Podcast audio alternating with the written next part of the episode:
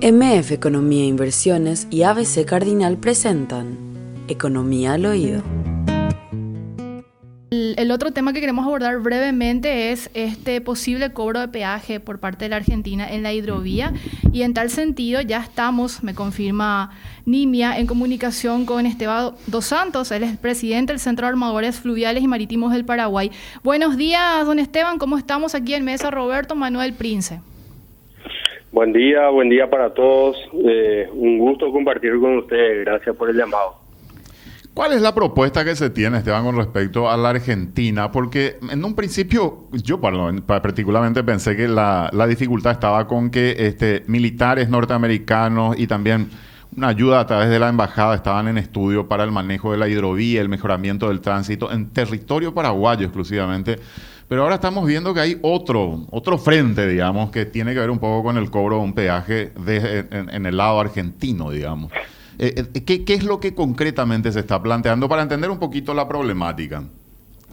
Bueno, eh, en primer lugar quiero hacer una, una declaración que me parece de suma relevancia.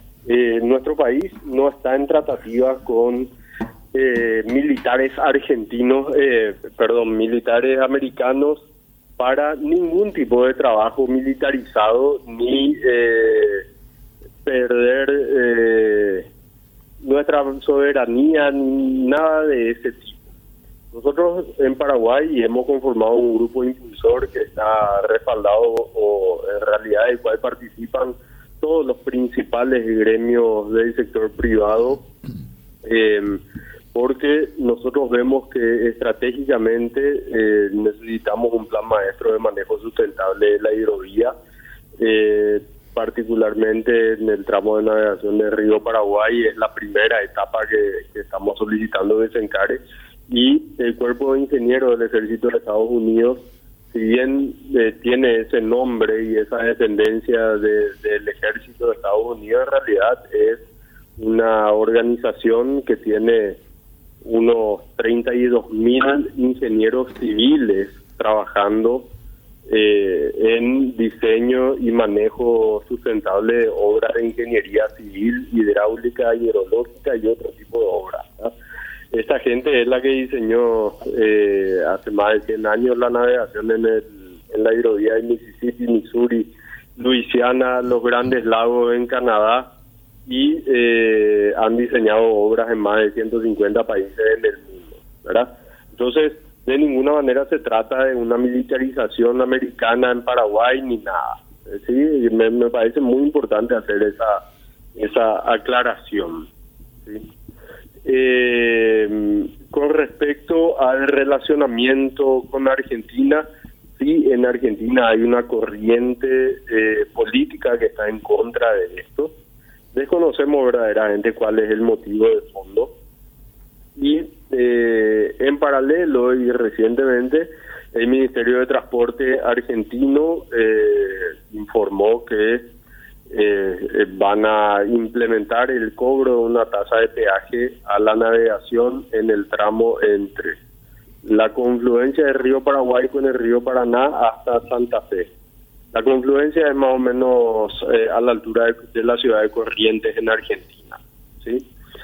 Eh, estos son unos 700 eh, kilómetros de navegación más o menos en el río Paraná. y ellos alegan que van a invertir en mejoramiento de la señalización y balizamiento para ese tramo de navegación. Es decir, que en su propia resolución eh, ya establecen que van a implementar el cobro de la tasa de peaje para eh, futuras obras, entre comillas, de eh, señalización en, a la navegación. Todo esto no se puede hacer de esta manera como plantea Argentina, de acuerdo a lo establecido principalmente en el Acuerdo de Hidrovía Paraguay-Paraná que muy claramente indica que ningún país puede eh, establecer ninguna tasa arancel eh, ni cobro de ningún tipo de realidad a la navegación por el solo hecho de transitar eh, por aguas jurisdiccionales de otro país. Bueno, ese es uno de los puntos y el otro es que Argentina está haciendo esta implementación de manera eh, totalmente inconsulta con, con, los demás países miembros del acuerdo de hidrovía Paraguay-Paraná. Entonces, eh, bueno, eh, esa es más o menos la situación. Eh, nuestra Cancillería ya eh, reaccionó realmente muy rápido. Nosotros, el primer día hábil después de la publicación de la resolución, ya mantuvimos una reunión con la Cancillería y establecimos una estrategia. Paraguay solicitó a la Comisión del Acuerdo que se haga una convocatoria, una reunión de urgencia. Eh, y en ese sentido Argentina es el que está dilatando todo este proceso. Don Esteban, ¿tienen estimado de cuánto sería el sobrecosto en el caso de que se implemente este peaje? Sí, nosotros hicimos un cálculo eh, muy, muy rápido y sencillo que eh, está relacionado con el volumen de carga transportada a través de la hidrovía Paraguay-Paraná que es de más o menos 19 millones de toneladas anuales, la cantidad de viajes eh, que se requiere eh, con los distintos tipos de embarcaciones para transportar ese volumen de carga. Y llegamos a un número que está más o menos entre 30 y 35 millones de dólares eh, anuales de sobrecosto directo, porque, insisto, hasta hoy no hay ninguna obra ejecutada eh, que permita el mejoramiento o que brinde mayor seguridad a la navegación en ese tramo. O sea, no hay ninguna contraprestación del servicio, es un costo adicional directo. Esteban, a ver, yo quiero entender bien. Ustedes no tendrían problema de que se cobre un peaje si es que hay una obra, si es que hay dragado, si es que hay balizamiento, etcétera. Ahí no habría Siempre y cuando Sí, ahí hay otro aspecto. Siempre y cuando esa obra verdaderamente genere un beneficio mayor al monto de la tarifa de peaje, ¿verdad? Porque no tendría ningún sentido directamente aplicar un costo que no genere un beneficio eh, superior o al menos igual al costo que uno está eh, soportando, ¿verdad? Y una pregunta más. El día que Paraguay quiera cobrar peaje por, por balizamiento y por dragado desde su parte del río Paraguay. ¿Tendría también que, consultar antes con los países miembros de la hidrovía? ¿Cómo sería? Siempre y cuando Paraguay ejecute obras, o cualquier país eh, en realidad ejecute obras que mejoren las condiciones de navegación y que de navegación y de seguridad y que efectivamente generen un beneficio. Cualquier país puede implementar una tasa de peaje, pero debe existir una contraprestación de servicio real y tangible. Y tiene que consultar antes con el resto. Em, Porque estas son aguas soberanas de la Argentina, ¿verdad? Sí, en realidad, eh, si, si existiera la obra, el país puede implementar de manera directa. Pero como no en este caso no existe la obra, tendría Argentina que consultar y lograr la aprobación de todos los países miembros del de, acuerdo de hidrovía Paraguay-Paraná para poder eh, lograr ese cobro de tasa. O sea, primero tiene que hacer la obra, tiene que terminar la obra y una vez terminada la obra puede cobrar peaje. No, no es, no es eh, tan así. Eh, a ver, si, si efectivamente un país, eh, supongamos que concesiona una obra de mejoramiento de la vía navegable, ese, esa obra seguramente va a tener una etapa de ejecución hasta cierto nivel, no necesariamente terminada, porque realmente una obra de dragado nunca se termina, ¿verdad? entonces, se establece un un nivel de obra y que tiene que llegar y a partir de ahí seguramente puede eh, implementar el cobro de una tarifa de peaje, pero esto a través de una adjudicación de obra por el medio que sea. Si el país eh, adjudica una obra a una empresa o la ejecuta de manera particular, eh, puede implementar una tarifa de peaje sin consultar a los países vecinos.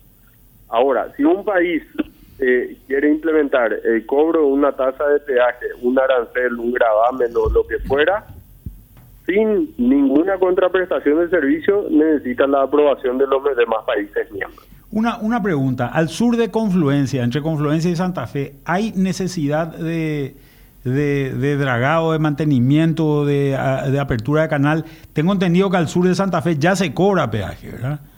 Ya se cobra peaje hasta, hasta el río La Plata, ¿verdad? Sí, correcto. A ver, la navegación entre, entre la confluencia del río Paraguay, Paraná y Santa Fe tiene muchas mejores condiciones de eh, profundidad, ancho de canal, de seguridad que eh, al norte, en el río Paraguay y en el Alto Paraná. El nivel de recurrencia de agua baja que haya generado una dificultad en la navegación es bajísimo en ese tramo de navegación. Entonces, eh, por eso yo insisto mucho que eh, si Argentina pretende realizar alguna obra, tiene que generar un verdadero beneficio. Argentina hoy, supongamos que eh, pretende hacer un ejecutar una obra o adjudicar la ejecución de una obra de dragado para garantizar 10 pies de calado a la navegación. Hoy en día ya tenemos los 10 pies. Entonces, si se adjudica a una empresa de dragado para garantizar los 10 pies, vamos a estar pagando una tarifa de peaje eh, contra algo que no genera ningún beneficio adicional. Entiendo. ¿Vos crees que vos crees que hay alguna obra en ese en ese tramo que realmente pueda generar algún tipo de beneficio? Por ejemplo, que no sea 10 pies, que sea 12 pies o que sea 15 pies, que pueda aumentar el calado de los barcos o, algo algo eh, parecido a eso. ¿O crees que no hay nada que se pueda hacer en esa zona? Hoy en día con la situación no hay gran cosa que se pueda hacer. Siempre hay alguna obra que se pueda ejecutar. Pero Argentina lo que pretende ahora es una recaudación a través del cobro de esta tarifa de peaje para en el futuro ejecutar una obra de balizamiento y señalización. Solamente balizamiento y señalización, no hay ningún planteo de obra de dragado. Y nuevamente, a futuro. Entonces, ¿Y, es necesario ese balizamiento y señalización? ¿Perdón? ¿Es necesario ese balizamiento y señalización? no es necesario. Los sistemas de navegación eh, que hoy utilizamos en las embarcaciones son de última tecnología. Eh, tenemos por lo menos tres GPS conectados a sistemas de carta de navegación electrónica que a su vez están conectadas a los radares, a los sistemas de identificación automática de buques. Eh, la, realidad es que no. Además, en ese tramo de navegación hay eh, tres zonas donde hay eh, cambio de canal muy recurrente y muy constante. Ahora, eh, hablabas, Esteban, de 35 millones de dólares más o menos, es lo que hay que pagar de peaje con el tránsito que hay por la Argentina. Entiendo que eso es lo que dijiste, ¿no? Sí, aproximadamente. ¿Y qué tanto afecta eso al costo, digamos, para las empresas que operan? Bueno, eh, yo hice un cálculo, pero nuevamente así, eh, un cálculo de almacenero, como se dice, y me da que tiene una incidencia de más o menos del 6-7% sobre la tarifa de flete. O sea, eso es lo que va necesariamente a encarecerse el costo del servicio que ustedes prestan. Exactamente, porque eso eh, nosotros como transportistas vamos a tener que eh, traspasar ese costo a el cargador eh, o, al cliente que, contrata el transporte, quien a su vez va a eh, trasladar al, al costo de la mercadería, ¿verdad? Y eso no solamente afecta a Paraguay, eh, cierto, Paraguay es el mayor aportante de volumen de carga a la hidrovía Paraguay-Paraná, pero también va a afectar a la carga proveniente de Brasil, a la carga de Bolivia, que tiene carga de exportación e importación, a nuestra importación de combustibles. Y, yo insisto, acá el planteo de Argentina es de recaudación para una supuesta futura obra. O sea, y de manera inmediata es un costo, no se genera ningún beneficio, ningún ahorro con ningún tipo de obra que se, que se esté planteando ejecutar. Se, tiene...